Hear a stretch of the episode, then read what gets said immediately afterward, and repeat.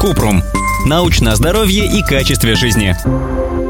Что делать, если разбился градусник? Кратко. Если разбился термометр, можно позвонить в службу 112 или на горячую линию МЧС 8 495 637 22 22. Сотрудники МЧС должны собрать ртуть и передать в центры утилизации. Есть другой вариант. Они по телефону расскажут, как собрать ртуть, но утилизировать ее будут сами. Ртуть относится к веществам первого класса опасности, поэтому ртутные градусники нельзя выбрасывать в обычный мусорный бак или канализацию. Кроме МЧС, утилизацию ртуть содержащих отходов проводят компании, у которых есть на это лицензия. Кроме того, по всей России есть пункты приема градусников, куда градусник.ру.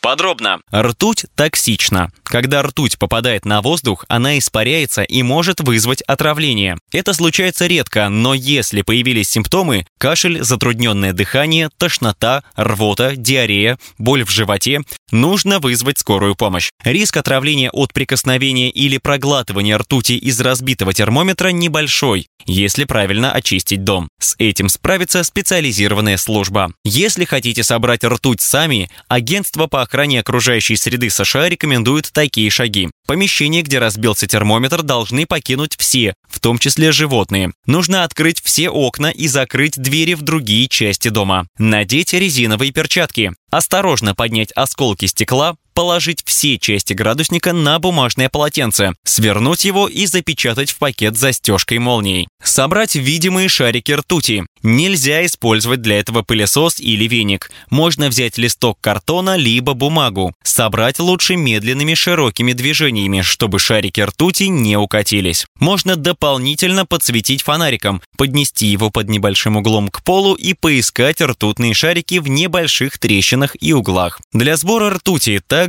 можно использовать пипетку. Медленно и осторожно выдавливать ртуть на влажное бумажное полотенце и положить его в пакет застежкой молнией. Нельзя сливать ртуть в канализацию. Убрать мелкие капельки ртути. Для этого можно нанести крем для бритья на маленькую малярную кисть и аккуратно собрать более мелкие трудноразличимые шарики. Также подойдут скотч или изолента. Затем малярную кисть или клейкую ленту нужно положить в пакет на молнии и закрыть его. После того, как собрали все стекло и ртуть, позвонить в МЧС за инструкциями по утилизации. Можно использовать альтернативу ртутным термометрам – инфракрасные или галенстановые градусники. Их точность измерения температуры не уступает ртутным.